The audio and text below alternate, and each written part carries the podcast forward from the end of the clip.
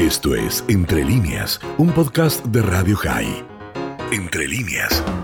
Está con nosotros nuestra mujer en Casa de Gobierno que yo creo que últimamente ya le trasladaron la cama y porque como están en reunión permanente, asamblea permanente, no sé si toman medidas, pero en asamblea están, creo que Silvia Mercado debe pasar últimamente más horas de su vida en Casa de Gobierno que en cualquier otro lugar. Silvia, ¿cómo estás? Buen día.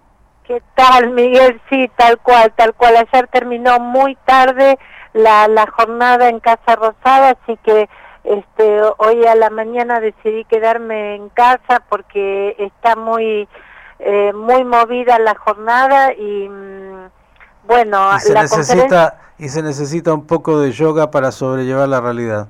Tal cual.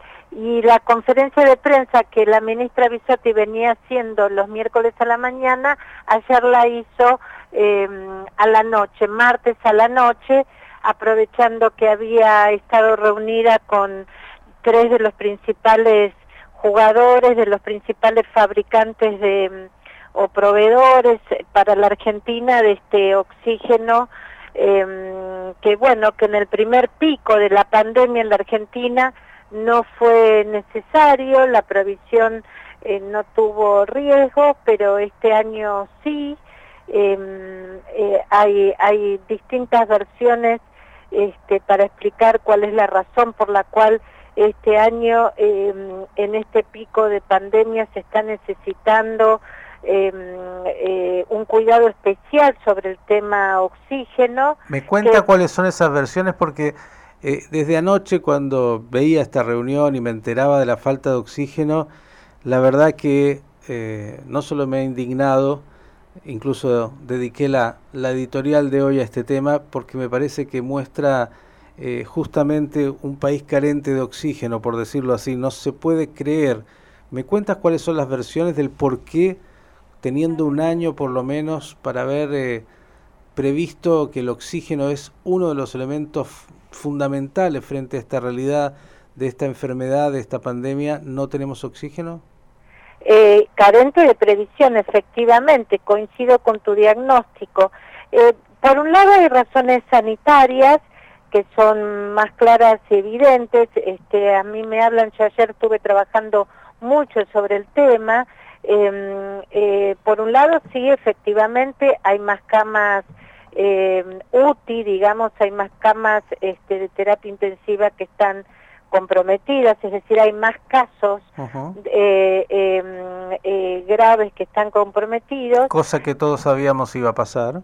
Claro, esto porque, eh, digamos, el año pasado llegó a haber 3.800 camas y este año UTIs, y este año estamos en el orden de 5.300, o sea que hay ahí un, un salto. Después me dicen otra cosa, de todos modos no es tan significativo para que la Argentina, que exportaba eh, hasta hace pocas semanas eh, oxígeno, eh, se quede sin oxígeno. Uh -huh. el, el, segundo dato que me dan en el Ministerio de Salud es que eh, que el tipo de, digamos, que hay un porcentaje importante de, de jóvenes o, o, de, o de pacientes que no llegan a la necesidad de un respirador, entonces no lo pasan a camas, eh, digamos, este, a terapia intensiva, sino que quedan en una terapia intermedia. Uh -huh. eh, y en la, esa terapia intermedia, que normalmente es de eh, personas menores de 60 años, mm, eh, eh, usan sobre todo eh, oxígeno para uh -huh. su recuperación. ¿No sabían de esto? Sin necesidad de respiradores. Sí, no sabían de esto cosa te quiero decir, Miguel, que es el tercer tema, que es el que ya definitivamente más, más preocupa. Uh -huh. Y es que eh, hace poco, pero te diría semanas, no hace todavía un mes, se conoció la última eh, donación a eh, Bolivia que hizo la Argentina a Bolivia de 10 toneladas de oxígeno eh, porque efectivamente Bolivia, eh, eh, bueno, uh -huh. no, no, tiene fábricas de oxígeno, ni este ni tiene importación de oxígeno, en fin, este ni produce oxígeno ni tampoco puede comprar oxígeno porque está en una situación económica delicada. Entonces Argentina, eh, yo he visto notas que salieron los primeros días de abril, si no recuerdo mal, la, un, un, cable de, un, de la agencia TELAM del 6 de abril dando cuenta de esta donación de 10 toneladas de oxígeno, que no sería la primera de este año, eh, pero sí eh, la última de este año. Le puedo preguntar a usted, Silvia, y se lo traslada a la ministra cuando la vea.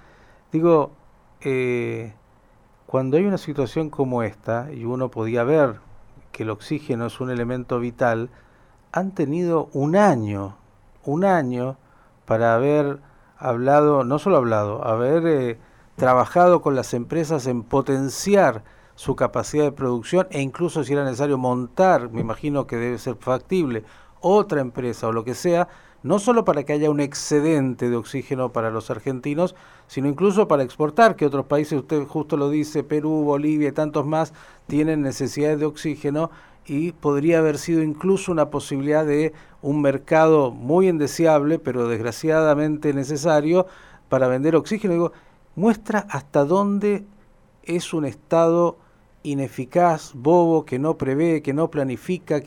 Le quiero preguntar algo distinto, porque por ahí usted sabe, en Tecnópolis había abierto con mucho ruido un lugar para recibir enfermos. ¿Eso sigue abierto? Porque en un momento lo cerraron. Ahora ese lugar está dispuesto para eh, vacunar.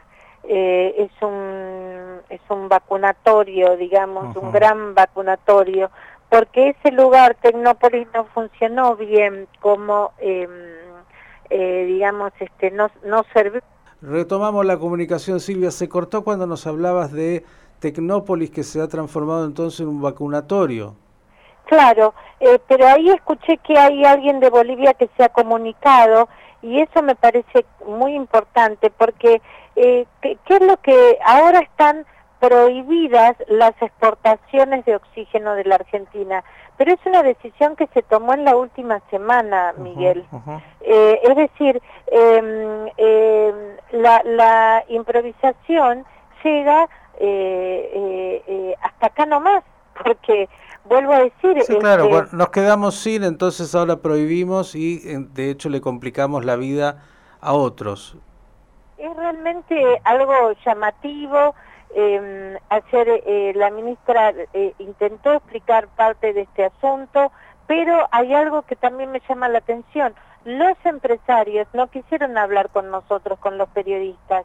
Eh, se pusieron ahí en la conferencia de prensa, pero eh, no, no, no hubo preguntas habilitadas para ellos y los colegas que estaban afuera de Casa Rosada no, este, no pudieron tampoco hablar. Ellos cuando vieron que había periodistas salieron para otro lado. Mm. Entonces, me parece que acá hay algo que seguramente tiene que ver con la improvisación, eh, que se está eh, eh, que se está negando, que, que se quiere ocultar, así que bueno, vamos a seguir con este tema porque realmente es importante. Es un tema clave, yo, yo la verdad es que hoy lo decía Silvia y, y perdón la interrupción, y más cuando dices que los empresarios no quisieron hablar, digo, ah, debe haber alguna explicación técnica, digamos, la producción de oxígeno, no sé cómo se desarrolla, pero deben haber plantas, fábricas que seguramente si se les hubiese dicho de entrada, miren, eh, queremos que potencien la producción por X cantidad, le hubiesen dicho, mire, podemos, no podemos,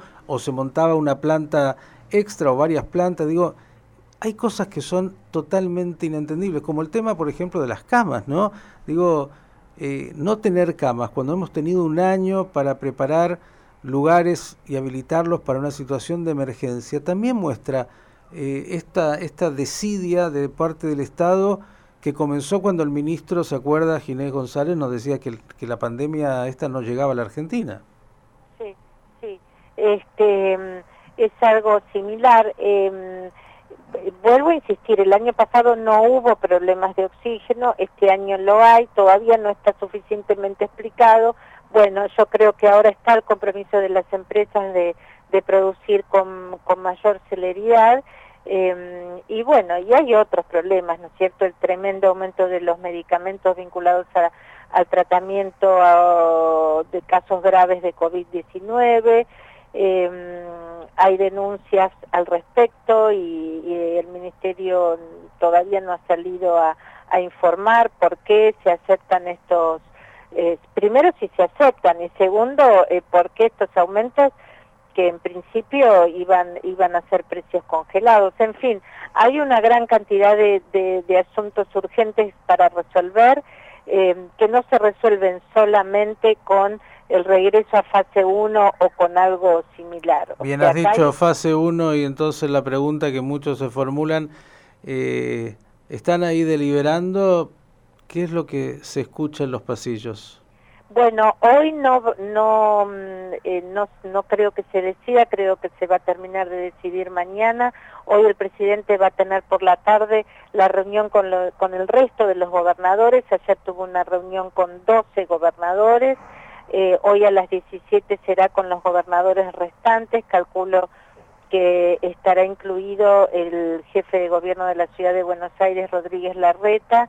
Em, y bueno, acá es ver si se puede encontrar una fórmula eh, que no implique una fase 1 absoluta, porque, eh, bueno, la gente, digamos, este, no, no hay nadie en el gobierno que pueda asegurar que se va a cumplir, que se vaya a cumplir. Esta, estas restricciones actuales en la ciudad de Buenos Aires se están cumpliendo excepcionalmente bien, eh, pero bueno, nada indicaría que algo eh, más exigente se cumpliría también. Además, eh, tendría el gobierno que poner una cantidad de dinero que, bueno, también está en debate si lo va a hacer o no. Hay quienes dicen que sí, que ya está decidido, este, y bueno, hay quienes dicen que todavía no.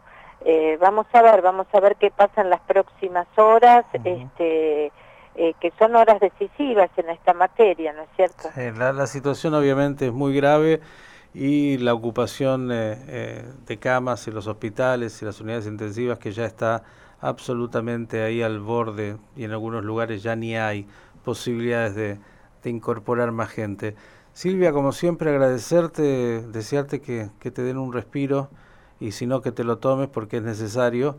Y, y bueno, veremos qué es lo que el gobierno hace, te cuento nada más, después te lo voy a pasar, hablamos con el embajador Ribarri hace un ratito y, ah. nos contaba de, que bueno, de que vienen finalmente en mayo eh, expertos israelíes que estuvieron combatiendo en el frente de batalla y que están realmente muy avanzadas las conversaciones para que la fase 3 de la vacuna israelí se comience a probar aquí en la Argentina dentro de muy poco y que vendría también la posibilidad de la producción local de esa vacuna que está desarrollando el Hospital Adas. Así que bueno, noticias qué buena Noticia, qué ah. buena noticia. Así es, eh, veremos si se concreta. Por favor, difundila mucho, que yo voy a acompañar en, la difusión de eso.